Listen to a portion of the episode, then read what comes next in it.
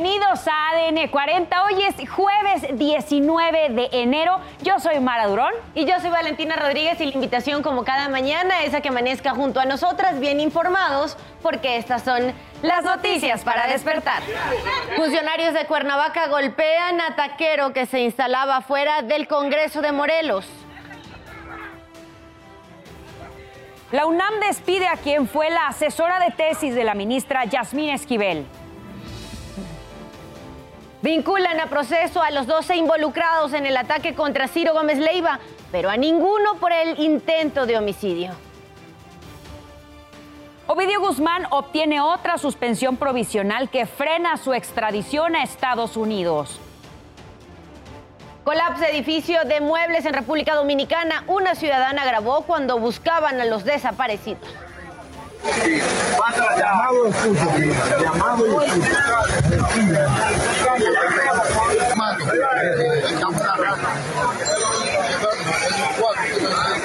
No se pierda más adelante la buena noticia del día. Le mostraremos a Sargacín, un personaje que sensibiliza a los bañistas que visitan el Caribe mexicano de que el sargazo es parte del ecosistema costero. ¿Y qué pasó durante la madrugada de este jueves? Nos los cuentas tú, Isidro Corro. Adelante. Muy buenos días. ¿Qué tal amigos? ¿Cómo están? Muy buenos días. Llegamos al jueves y al fin de semana lo tenemos a la vuelta de la esquina. ¿Qué ocurrió durante esa buena nocturna? Enseguida les ofrezco un resumen en materia policíaca. Vámonos a la zona de Iztapalapa.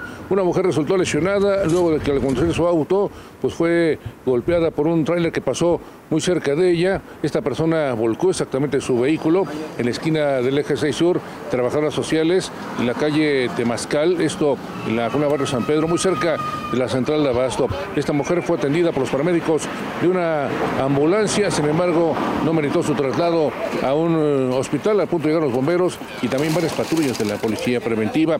Y más información, en la zona norte de esta capital tuvimos un operativo antidrogas instrumentado por agentes de inteligencia de la Secretaría de Seguridad Ciudadana, apoyados por la Guardia Nacional. Esto ocurrió en un domicilio localizado en el cruce de las calles Norte 90 y Oriente 81, en la zona de Malinche. Esto como referencia muy cerca del circuito interior, el eje 3 Oriente, Eduardo Molina. Estos uniformados revisaron varios eh, vehículos estacionados afuera de este domicilio y será en el transcurso de esta mañana que las eh, autoridades reporten el saldo de esta operación policial. Amigos, el reporte que tenemos esta mañana. Gracias Isidro Corro, muy buenos días, gracias por el reporte. Oigan, la invitación diaria es a que visite y navegue en nuestro portal www.adn40.mx.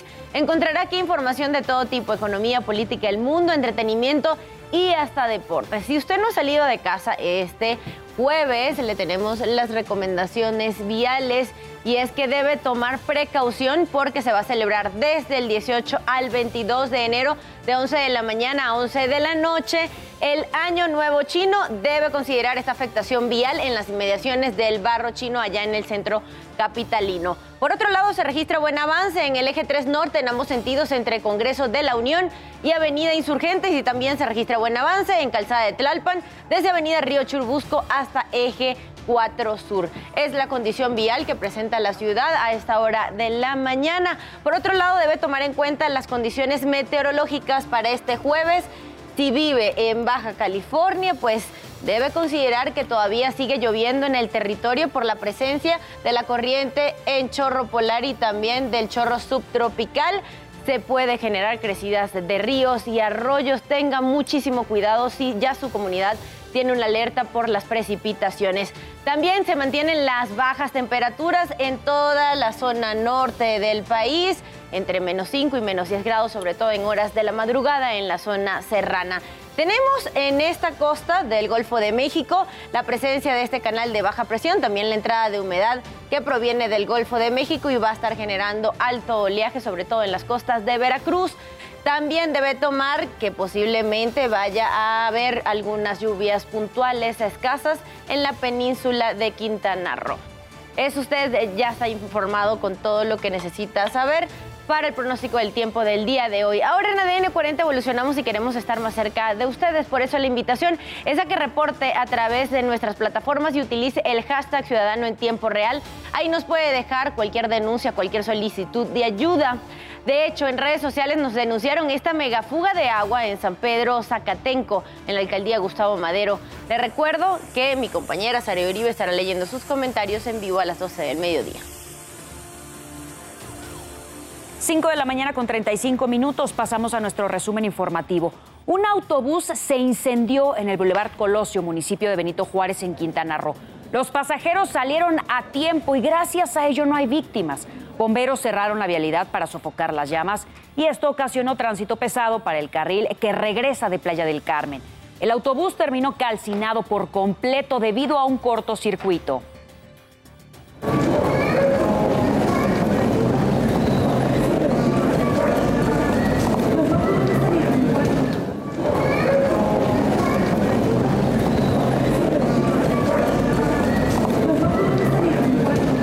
El próximo martes, la UNAM publicará su convocatoria del concurso de selección para ingresar a alguna de sus licenciaturas, tanto en el sistema escolarizado como en el abierto, correspondiente al periodo 2023-2024. El registro de aspirantes será vía Internet del 30 de enero al 5 de febrero y el pago por derecho a examen del 30 al 7 de febrero mientras que el examen se aplicará en la Ciudad de México y sedes foráneas de la universidad del 13 de mayo al 4 de junio y los resultados se darán a conocer el 21 de julio. Ayer fue el tercer día de audiencia contra el expriista Juan Antonio Vera Carrizal por el intento de feminicidio de Marielena Ríos Ortiz. A través de redes sociales, la saxofonista denunció que durante la reanudación de las audiencias no se les permite hablar y es silenciada cada momento. Por lo que dijo, podría existir un pacto de corrupción entre el juez Teodulo Pacheco Pacheco, encargado del caso, y el autor intelectual de su agresión. Señaló que han ocurrido, eh, incurrido en violaciones, omisiones también que afectan sus derechos como víctima. Las audiencias se llevarán a cabo debido a que Vera Carrizal solicitó desechar la medida cautelar de prisión preventiva para continuar su proceso en libertad. La primera ministra de Nueva Zelanda, Jacinda Arden, anunció que no buscará la reelección y que renunciará el 7 de febrero. Dijo que ya no tiene la energía que requiere el trabajo de primer ministro. Arden es la primera, es la líder más joven del país en más de un siglo y su respuesta a emergencias le valió el elogio y la admiración internacional. Summer, I had hoped to find a way to prepare not just for another year. But another term, because that is what this year requires. I have not been able to do that. And so today I'm announcing that I will not be seeking re election. And that my term as Prime Minister will conclude no later than the 7th of February. 5.38 minutos de la mañana pasamos a asuntos de urbe. Las 12 personas detenidas por su supuesta relación con el atentado al periodista Ciro Gómez Leiva el pasado 15 de diciembre ya están bajo proceso penal.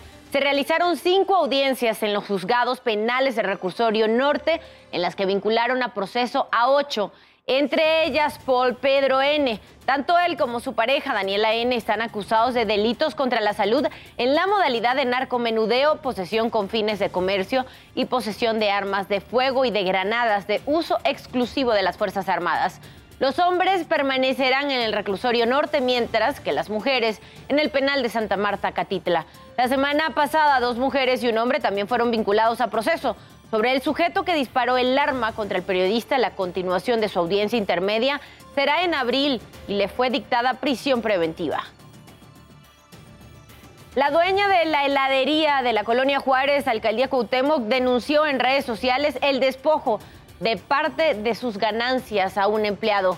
El sujeto se paró afuera del negocio y le pidió dinero al trabajador, quien se lo negó. El delincuente se alza la playera y muestra su arma, por lo que el joven se siente intimidado y le da el dinero. Al final le dice al joven que si necesita cualquier cosa, que le avisara. Y la audiencia que se tenía programada para ayer miércoles por la muerte de Abril Pérez Agaón fue suspendida un mes. La fiscalía llevaría a cabo la presentación de los testigos del caso, pero el cambio de abogado en uno de los imputados provocó el retraso del proceso judicial. Abril Pérez fue víctima de feminicidio el 25 de noviembre de 2019 luego de que denunció a su ex marido, Juan Carlos García, exdirector de Amazon México, por violencia familiar. Integrantes de la organización Bomberos Unidos de la Ciudad de México se manifestaron frente a la estación central Leonardo del Frago para exigir mejoras laborales y denunciar la falta de equipos de protección, así como el mal estado de sus instalaciones. Después del mediodía, los inconformes decidieron cerrar todos los carriles de Avenida Circunvalación en el cruce con Fray Servando con la finalidad de poder ser atendidos por las autoridades. Y la jefa de gobierno, Claudia Sheinbaum, señaló que el resultado de la Fiscalía General de la República sobre la muerte de la joven Ariadna Fernanda servirá de precedente para hacer justicia. Pidió a todos los fiscales no encubrir a los agresores de mujeres e invitó a las fiscalías a que cualquier feminicidio se investigue y eviten culpar a las víctimas. Se va a sentar un precedente muy importante en nuestro país. Un precedente de cero impunidad frente a feminicidios, un precedente en donde ningún otro fiscal o fiscalía deben cubrir agresores contra las mujeres que llevan a un feminicidio. Y al final, pues representa un llamado a todas las fiscalías que hacemos nuestro les he llamado a que cualquier feminicidio se investigue, que no se culpe a una mujer de su propia muerte cuando ésta ha sido violenta, nunca más, y que se haga justicia. 5 de la mañana con 42 minutos. En temas internacionales, Cuatro personas lesionadas y más de 10 atrapadas entre los escombros es el saldo preliminar que dejó el derrumbe del edificio donde se encontraba una mueblería en República Dominicana. Miembros de la Defensa Civil trabajaron para ubicarlas y poder remover los escombros. Las autoridades informaron que el inmueble fue construido hace 30 años y que era sometido a un cambio de cristales cuando se desplomó. Una ciudadana grabó cuando buscaban a los desaparecidos.